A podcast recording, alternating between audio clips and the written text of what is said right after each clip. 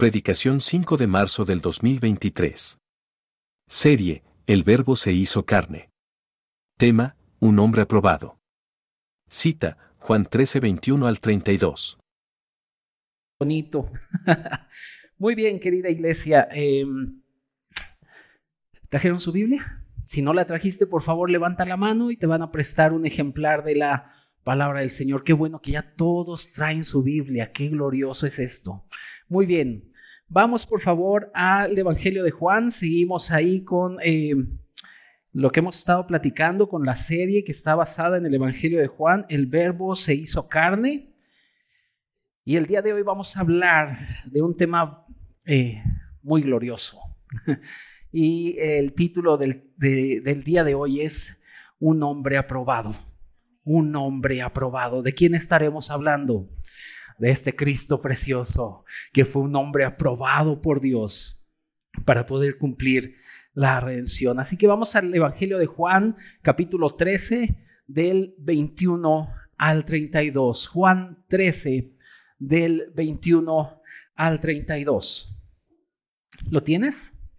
Sí, muy bien. Vamos a leer lo que la palabra del Señor dice. Recuerda que estuvimos viendo el asunto del servicio, que es cuando el Señor lava los pies de sus discípulos y da una instrucción y dice, así como yo lo he hecho, eh, ustedes me dicen maestro y Señor y lo soy, así como yo lo he hecho, ustedes tienen que hacerlo también. Y después de eso viene el versículo 21, dice, habiendo dicho esto, Jesús se conmovió en espíritu y declaró y dijo, de cierto, de cierto os digo que uno de vosotros me va a entregar.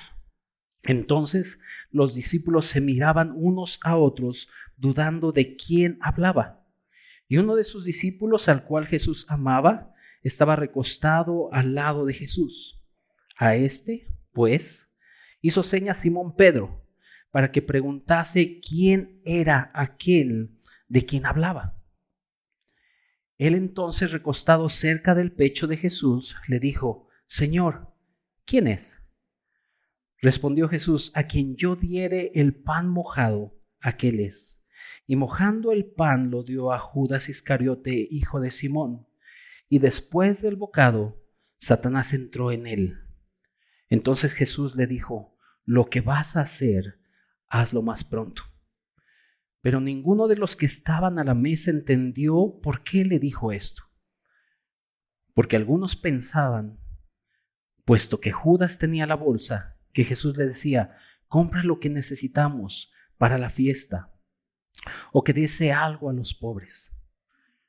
Cuando él, pues, hubo tomado el bocado, luego salió y era ya de noche. Entonces, cuando hubo salido, dijo Jesús, ahora es glorificado el Hijo del Hombre y Dios es glorificado en él. Si Dios es glorificado en él, Dios también le glorificará en sí mismo y enseguida le glorificará. Oremos, querida iglesia. Señor, tú eres nuestro Señor.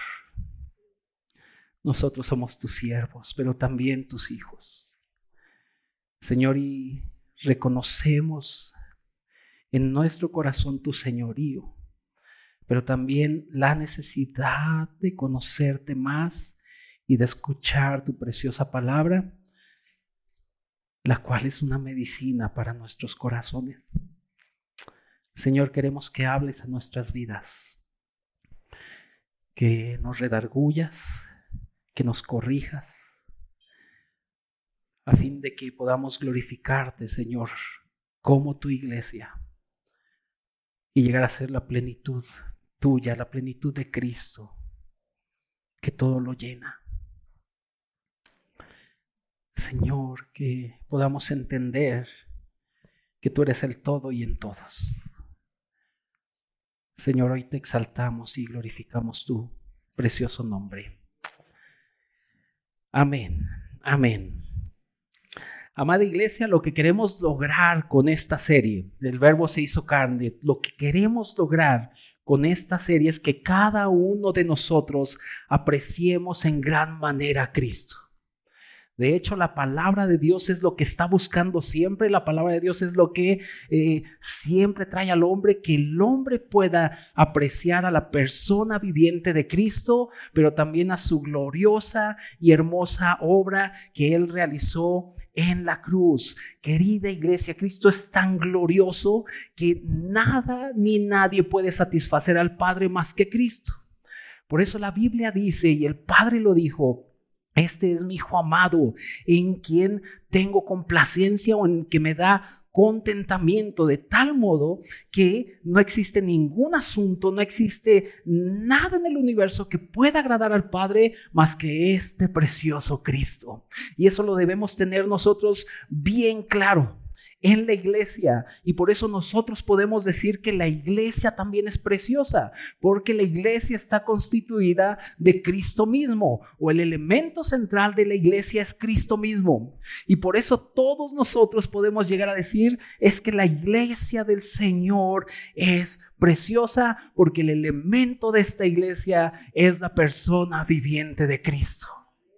Todos nosotros, todos los cristianos, los que, amamos al Señor, debemos llegar a apreciar a este Cristo tan hermoso. Y esta expresión, querida iglesia, de Cristo precioso, que me lo has oído decir cantidad de veces y me lo vas a escuchar decir hasta que me muera, de que Cristo es precioso no es una invención mía. La palabra del Señor lo muestra en toda la Biblia podemos encontrar que Cristo es hermoso. La palabra de Dios en 2 de Corintios 4:7 dice que todos los creyentes, todos los que hemos recibido al Señor, tenemos un tesoro en nosotros y este tesoro es el Cristo precioso. Iglesia, ¿acaso un tesoro no es precioso?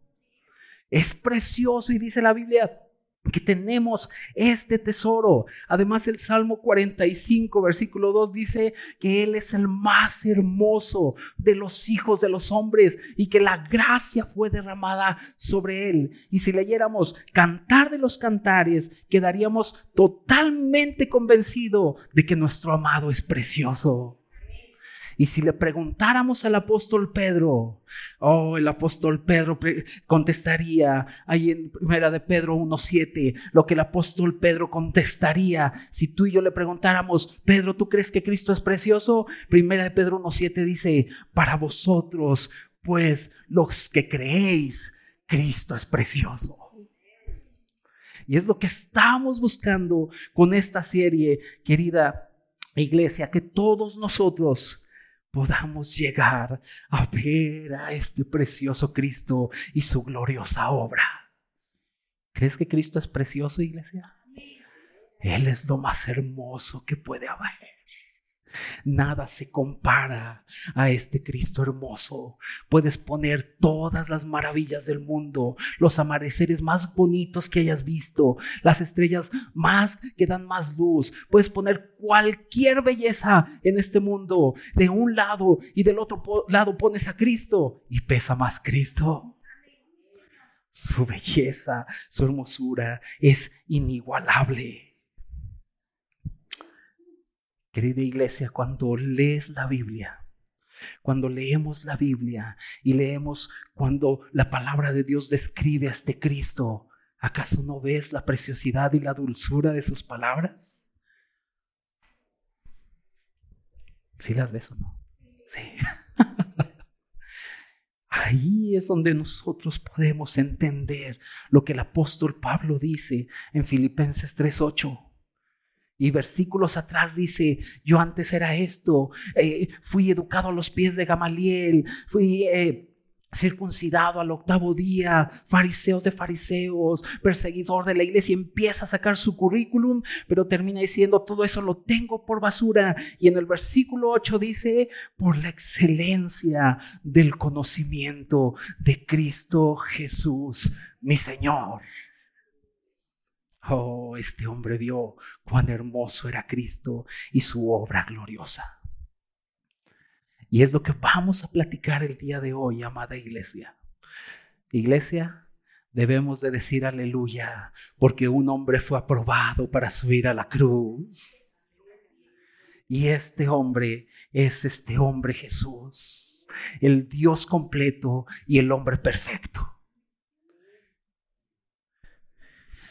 Y uno de los aspectos, amada familia, uno de los aspectos donde confirma la hermosura y la excelencia de Cristo, es que Él fue aprobado por Dios para realizar la obra, la cual conocemos y de la cual somos partícipes tú y yo.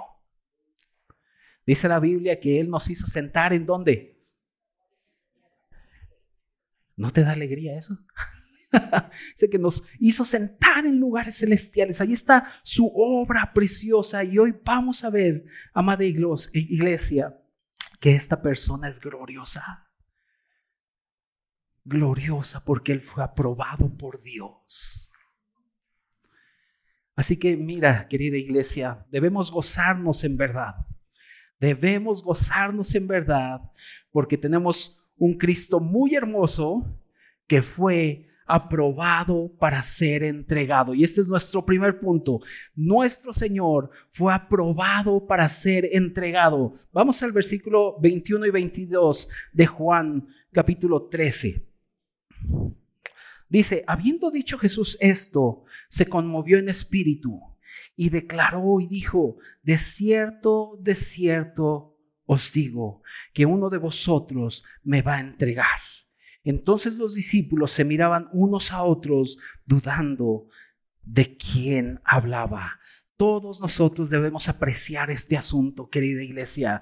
Nuestro querido Señor Jesús fue aprobado por Dios para ser entregado y entonces cargar nuestras transgresiones, dice la Biblia en Isaías 53, que Él cargó nuestras transgresiones, que fue molido por nuestros pecados, y no solo eso, sino que el castigo de nuestra paz fue sobre Él, y por su llaga fuimos todos nosotros curados.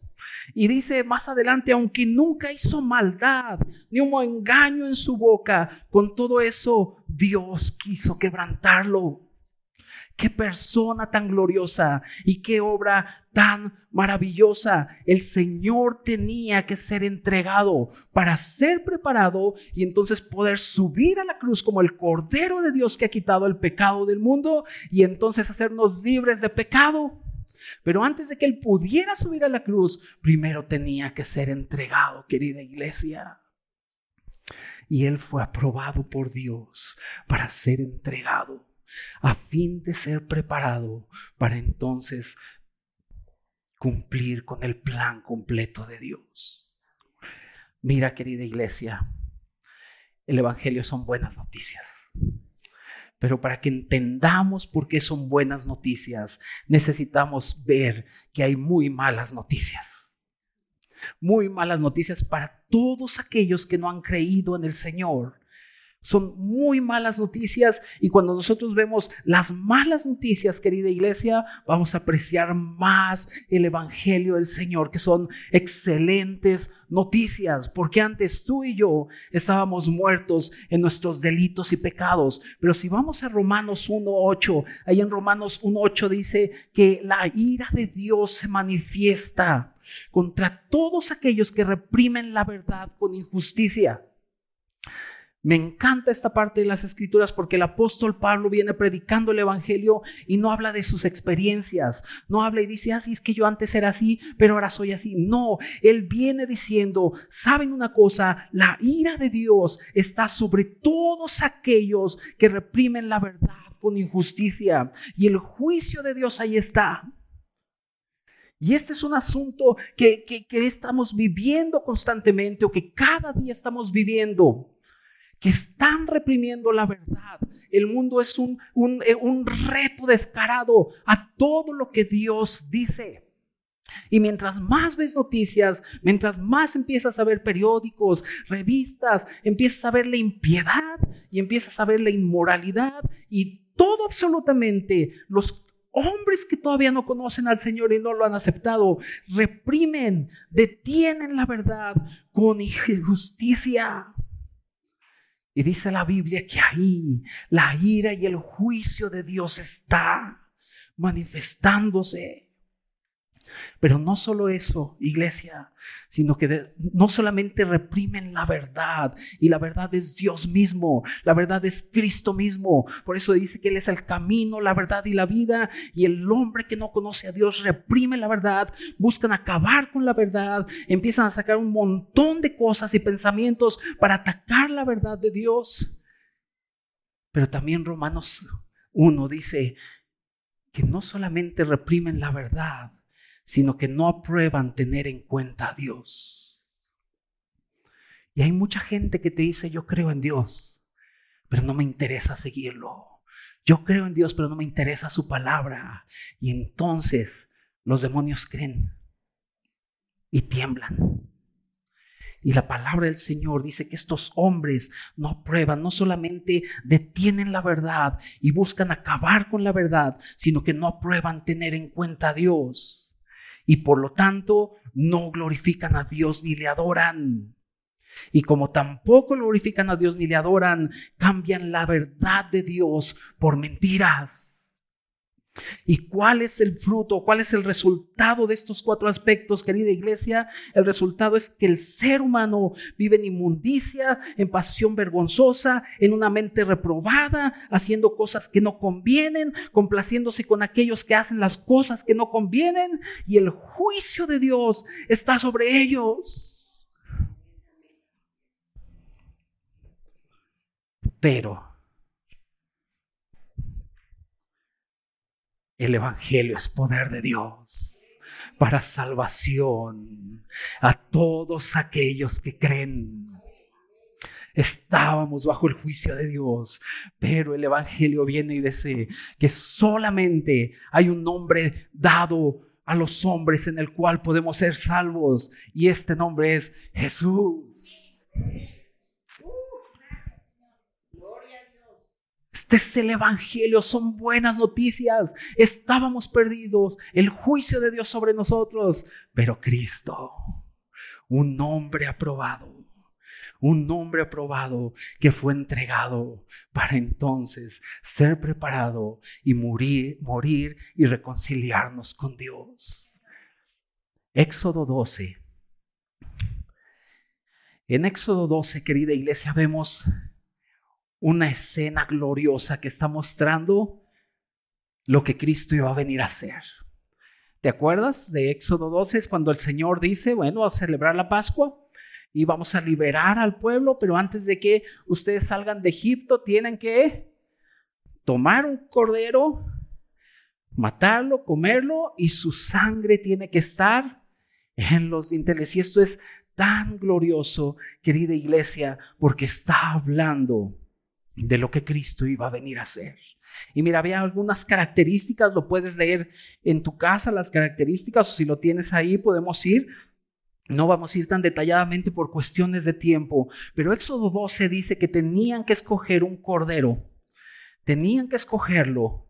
Y la primer característica de este animalito era que tenía que ser sin mancha y sin defecto. Entonces ahí estaban los judíos viendo, dice que podías tomarlo entre las, las, ovejas o entre las cabras, y ahí estaban viendo a ver cuál no tenía defecto, y una vez que encontraban a uno sin defecto, lo ponían y lo estaban observando, lo observaban para ver que realmente no tuviera mancha ni defecto, y una vez que lo observaban, lo entregaban para ser sacrificado.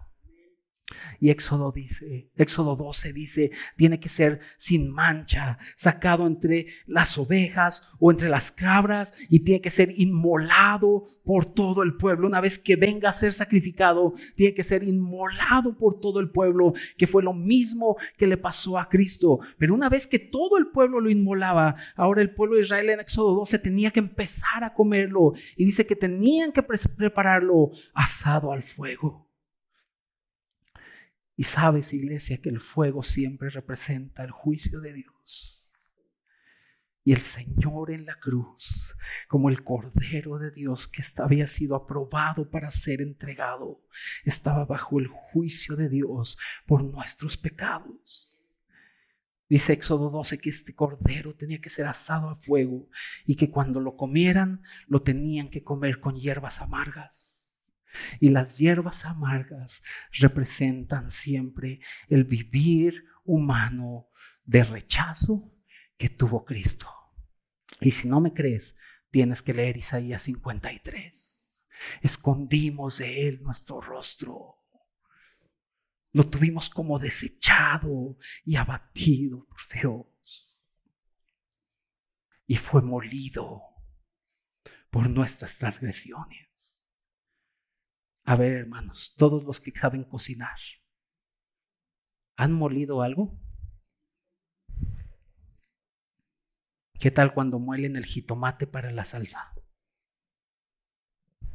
Pierde su forma, ¿verdad? ¿Sí o no? Y viene la Biblia y dice, fue molido por nuestras transgresiones. El Señor lo machacaba, machacaba del justo juicio de Dios.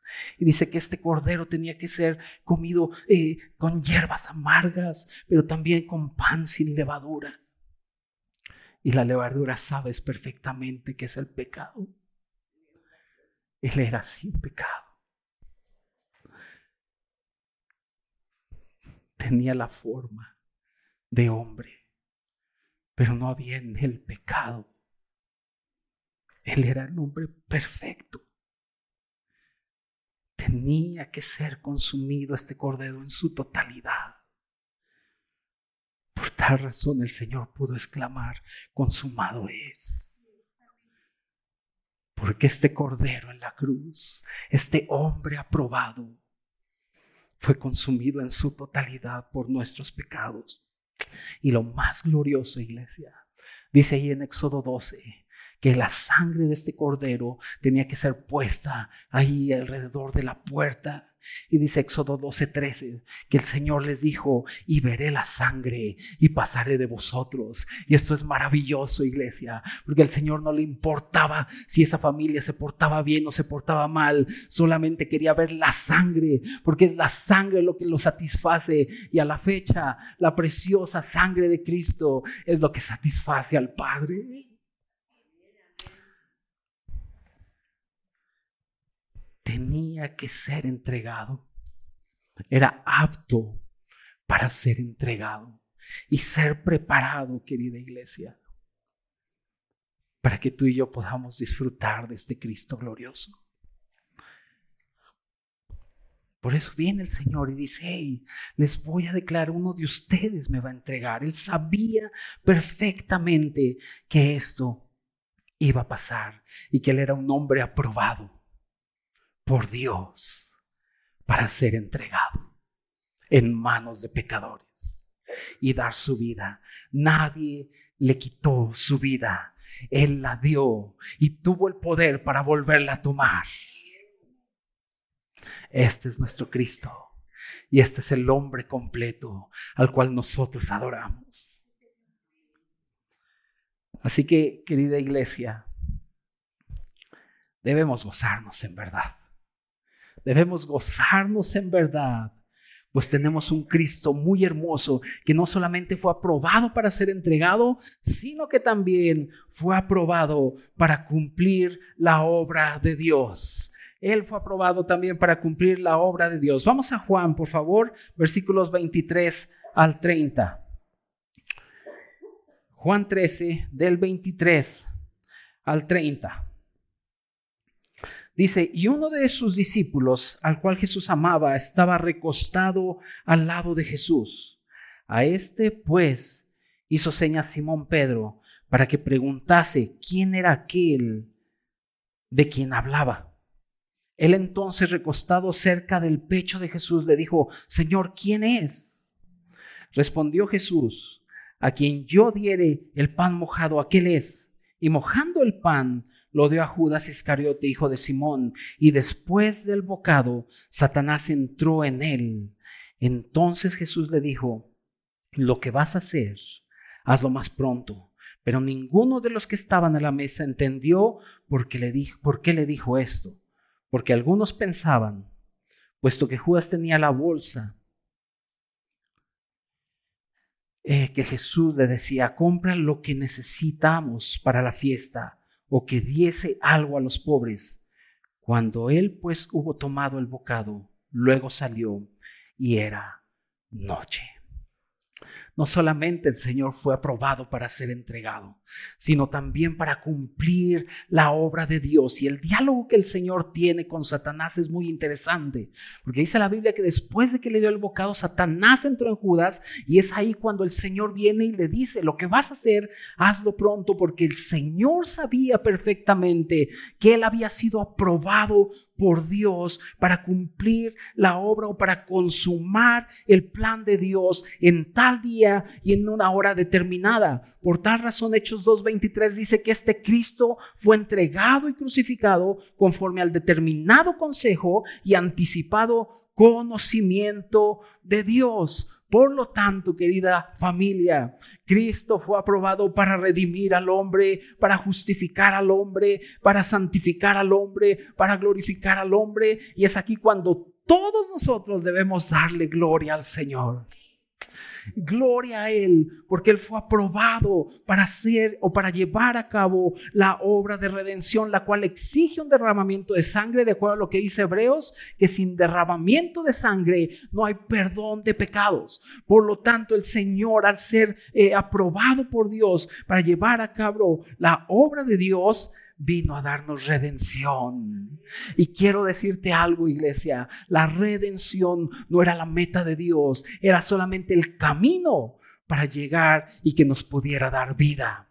Viene eh, Juan el Bautista y primero presenta al Señor y dice, aquí el Cordero de Dios que quita el pecado del mundo. Pero versículos más adelante y capítulos más adelante, el Señor viene y dice, yo he venido para que tengan vida y vida en abundancia. Yo soy el agua de vida, yo soy el pan de vida, he venido a darles la vida eterna y esta es la vida eterna, que, me, que conozcan al único Dios verdadero y a Jesucristo, a cual tú enviaste, de tal modo que la redención hecha por el derramamiento de la sangre de Cristo solamente es la entrada para que todos nosotros podamos tener vida, tal y como dice primera de Juan, el que tiene al Hijo tiene la vida, el que no tiene al Hijo no tiene la vida. Así que el Señor fue aprobado para cumplir la obra de Dios, iglesia. Y este, esta obra de Dios todavía no acaba. El Señor dijo, consumado es en la cruz. Pero hoy día el Señor sigue avanzando en nosotros, llevándonos adelante al conocimiento de su precioso Hijo Jesucristo. Iglesia, Él fue aprobado por Dios para llevar a cabo su obra. Por eso con tanta seguridad le dijo a Satanás, lo que vas a hacer, hazlo pronto, porque he sido aprobado para llevar y consumar la obra de Dios. Y esto es algo de lo más maravilloso que puede haber. Este hombre Jesús caminó en esta tierra, iglesia. Él fue aprobado para dar a conocer a Dios. Este hombre fue aprobado para traer a Dios al hombre y llevar al hombre a Dios. Este hombre fue aprobado para subir a la cruz y recibir sobre sus hombros todo el juicio de Dios. Este hombre fue aprobado para ser levantado de la muerte al tercer día. Este hombre fue aprobado para ser hecho espíritu edificante y dar vida. Así que necesitamos entender esto, iglesia, que se trata todo de la obra de Cristo. Cuando nosotros entendemos que se trata todo de la obra de Cristo y de un hombre aprobado, podemos ir avanzando podemos ir avanzando en el Señor. Y sabes una cosa, iglesia, el que nuestro Señor haya sido aprobado por Dios es un gran descanso para nosotros. ¿Acaso no descansas en el Señor?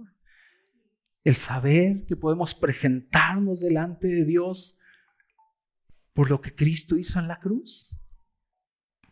No descansas el saber que has sido justificado por lo que Cristo hizo en la cruz? ¿No descansas acaso en saber de que su Espíritu nos da vida y que ninguna condenación hay en nosotros? ¿Cómo podría ser el cristiano gozoso sabiendo que estamos condenados, pero esa condenación fue clavada en la cruz? El acta de los decretos que estaba en nuestra contra, que nos acusaba, que decía que éramos eh, de lo peor y que merecíamos la muerte, fue clavada en la cruz. Y no solo esto, sino que el Señor exhibió a los principados y a las potestades triunfando eh, sobre ellos. Y estos principados y potestades también acusaban al hombre. Pero el Señor triunfó en la cruz porque Él fue aprobado por Dios para subir durante siglos, durante siglos. No había un hombre que pudiera cumplir los justos requisitos de Dios hasta que el Señor nació, hasta que el verbo se hizo carne. Por eso hubo gloria en el cielo y los ángeles decían, gloria a Dios en las alturas y en la tierra paz, buena voluntad para con los hombres, porque ha nacido en la ciudad de David un Salvador que es Cristo el Señor. Debemos apreciar que tenemos a un hombre, este hombre Jesús, que fue aprobado por Dios para ser entregado, pero también para cumplir la obra de Dios en sus muchos hijos. Así que, amada iglesia,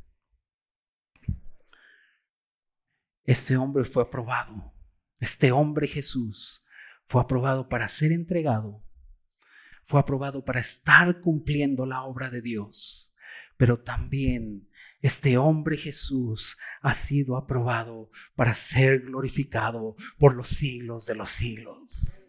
Vayamos otra vez a Juan, por favor, y vayamos a los versículos del 31 al 32. Después de que pasó esto y eh, tuvo el diálogo ahí con Satanás, viene el 31, versículo 31, dice entonces, cuando hubo salido, dijo Jesús, ahora, ¿cuándo? ahora es glorificado el Hijo del Hombre y Dios es glorificado en él.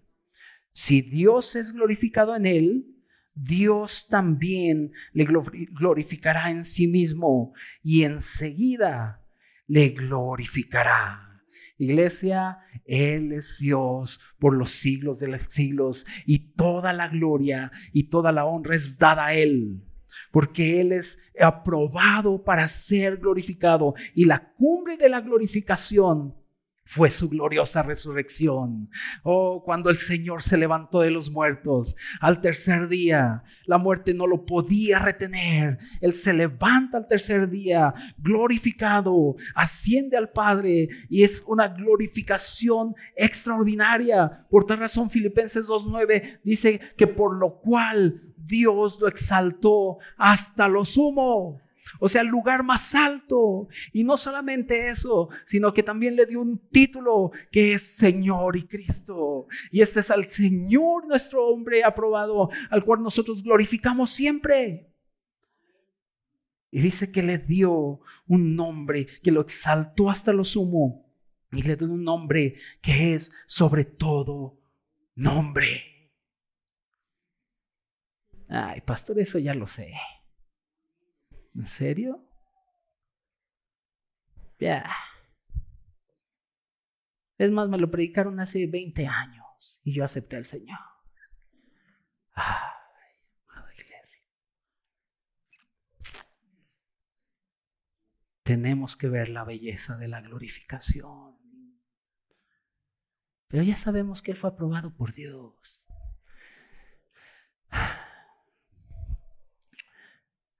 Esta es la base de tu vida.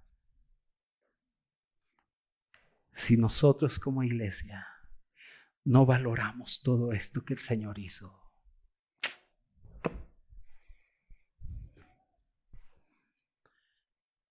seguiremos ahí siendo niños espirituales.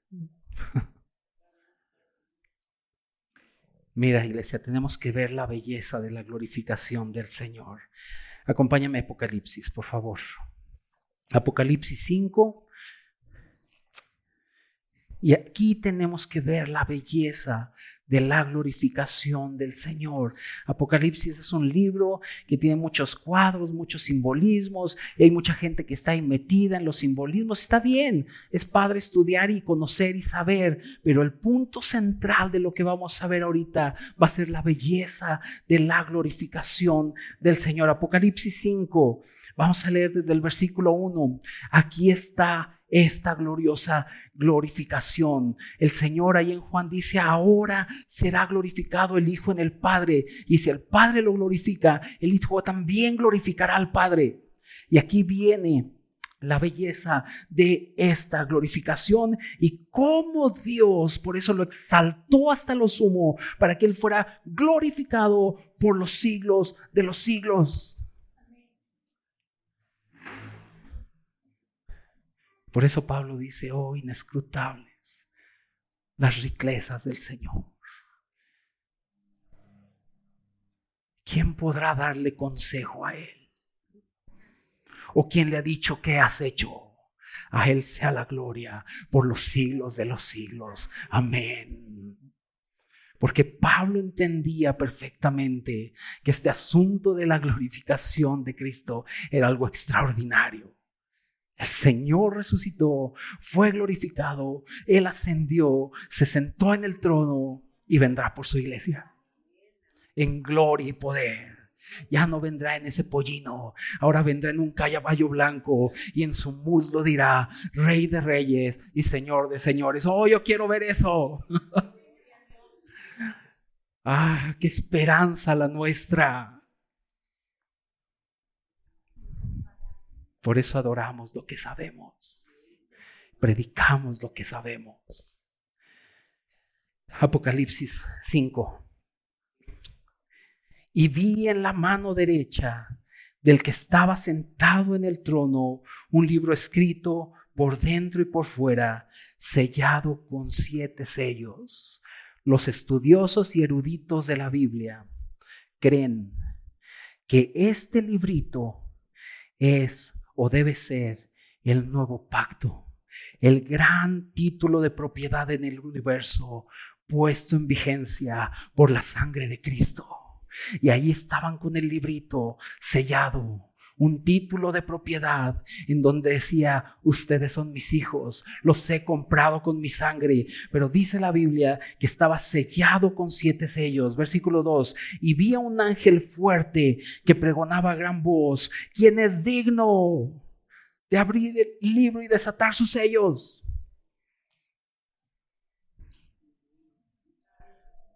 ¿Quién es digno? Imagínate esa escena. ¿Quién es digno de abrir este libro y desatar sus sellos. Y ninguno en el cielo, ni en la tierra, ni debajo de la tierra podía abrir el libro, ni aún mirarlo. Imagínate esa escena, la pregunta, ¿quién es digno? Y todos al unísono ni siquiera lo miraban, agachados porque no eran dignos.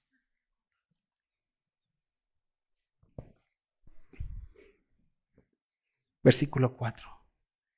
Y lloraba yo mucho. Ah, todos deberíamos llorar si no hubiera nadie digno. Dice la Biblia, y lloraba yo mucho porque no se había hallado a ninguno digno de abrir el libro, ni de leerlo, ni de mirarlo. Y uno de los ancianos me dijo, no llores. He aquí. Iglesia, he aquí. He aquí tal y como Juan el Bautista llegó. He aquí el Cordero de Dios que quita el pecado del mundo. Ahora encontramos otro. He aquí que el león de la tribu de Judá la raíz de David, ha vencido para abrir el libro y desatar los siete sellos.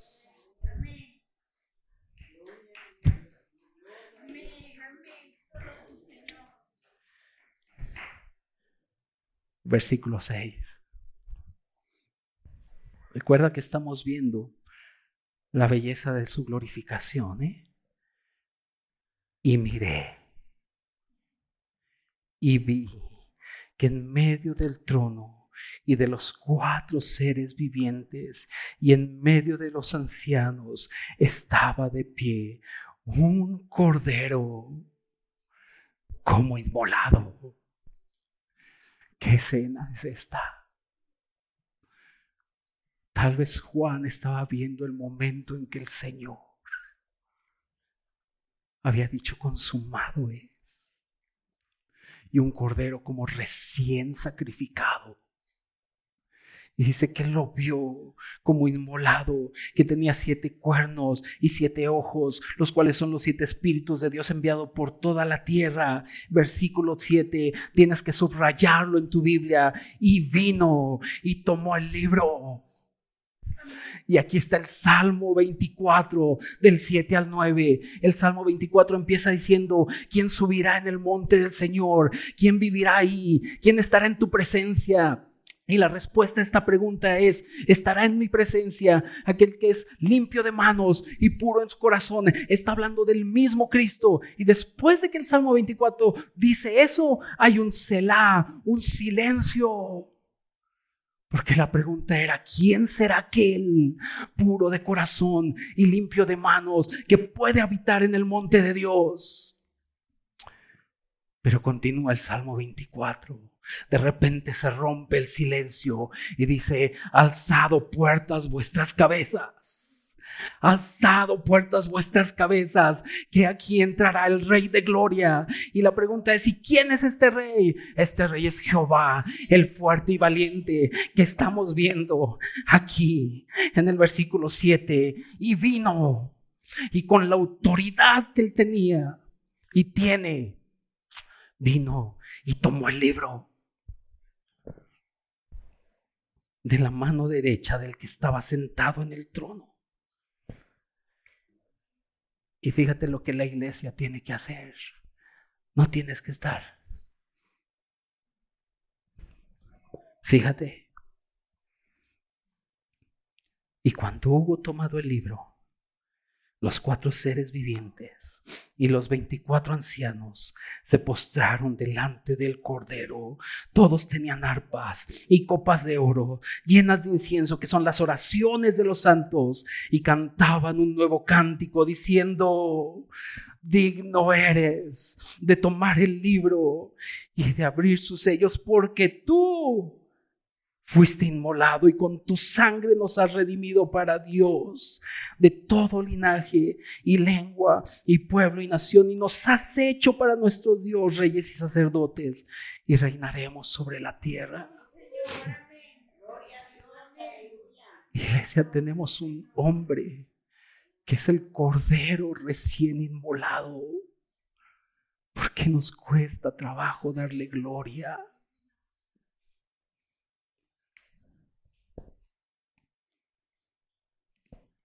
Y el once, y miré, y oí la voz de muchos ángeles alrededor del trono, y de los seres vivientes, y de los ancianos, y su número era millones de millones, que decían a gran voz, otra vez, el cordero que fue inmolado es digno de tomar el poder, las riquezas, la sabiduría, la fortaleza, la honra, la gloria y la alabanza y a todo lo creado que está en el cielo y sobre la tierra y debajo de la tierra y en el mar y a todas las cosas que en ellos hay. Oí decir al que está sentado en el trono y al cordero sean la alabanza, la honra, la gloria y el poder por los siglos de los siglos.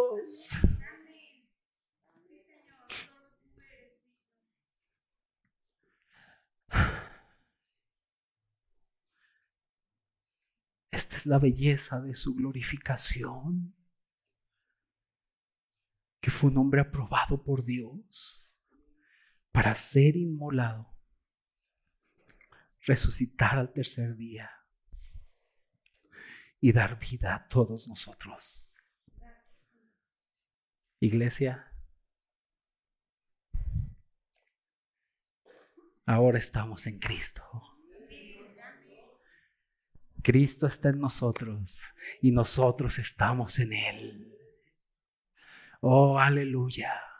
Él fue inmolado, pero ahora es nuestro Rey de Reyes, nuestro Señor, al cual esperamos pronto, al cual amamos y glorificamos. Una vez estaba en una iglesia y una hermanita empezó a orar y dijo, oh, Dios, ayúdanos porque esta iglesia es tan débil. Ayúdanos porque en nuestra iglesia hay muchas situaciones. Ay, pobrecitos de nosotros. Y cuando terminó de orar, otro hermano tomó la oración y dijo, Señor, te alabamos porque tu iglesia es gloriosa. Te alabamos porque tu iglesia está en victoria. No por nosotros, sino porque tú eres el centro de la iglesia y, tú eres la cabeza de la iglesia. Amada familia, para Cristo somos preciosos en Cristo. No somos botes de basura. Hemos sido comprados por su sangre. Por precio hemos sido comprados. Ya no para estar en esclavitud. Y todo eso fue hecho por un hombre que fue aprobado, por un hombre que sabía que tenía que ser entregado por un hombre que sabía que él podía llevar a cabo la obra de Dios y por un hombre que sabía que iba a ser glorificado por los siglos de los siglos. Así que esta glorificación se lleva a cabo, amada iglesia, por medio de su resurrección, pero también por medio de la iglesia. Y la iglesia glorifica a este Cristo. Y cada que glorificamos a Cristo, glorificamos al Padre. Y cuando glorificamos al Padre, glorificamos a Cristo. Así que todos debemos decir, alabado sea el Señor por esta obra gloriosa. Alabado sea el Señor, porque tenemos un hombre, un hombre aprobado, querida iglesia, por Dios, para cumplir la obra. Oremos, querida iglesia. Glorificamos tu nombre, Señor.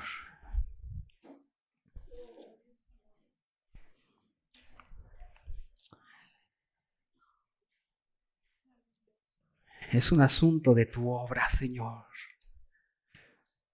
Y en esta obra gloriosa, tu precioso Hijo, Padre, fue aprobado por ti como un hombre perfecto para llevar a cabo el plan que tú tenías desde antes de la fundación del mundo. Y, te damos gracias por eso. Gracias porque tenemos a Jesús, hombre, Jesús, hombre que se compadece, Señor, también de todos nosotros, por cuanto Él fue partícipe también. Señor, ayúdanos a ver la importancia de esto. Y ayúdanos siempre a glorificar tu nombre con nuestras vidas, con todo nuestro ser. Señor, perdónanos porque a veces hemos tomado como rutina todas las cosas. O a veces hemos llegado a decir, yo ya lo sé. ¿Mm? Pero recordamos, Señor, lo que Pablo le dijo a Timoteo, acuérdate de Jesucristo. Porque es ahí donde somos fortalecidos. Entendemos quiénes somos en ti, pero también entendemos que si somos eso es por ti, no por nosotros. Y que tu sangre abrió el camino, Señor. Y ahora podemos decir, Abba Padre, por haber recibido el espíritu de adopción. Abba Padre, te amamos, Padre. Gracias. Gracias porque tú eres Dios que provee. Y proviste a este hombre Jesús para nuestra salvación, para nuestra redención. Gracias porque ahora, ahora Él es nuestra salvación, Él es la gracia misma, Él es la santificación, Él es todo. Y como iglesia queremos valorarlo siempre, apreciarlo y ver su belleza. Señor, ayúdanos a ser aquella iglesia que es como María que se sentaba a los pies de su Señor. admirar cuán hermoso es este Cristo. Te adoramos, Padre, y exaltamos tu nombre. Amén, amén, amén.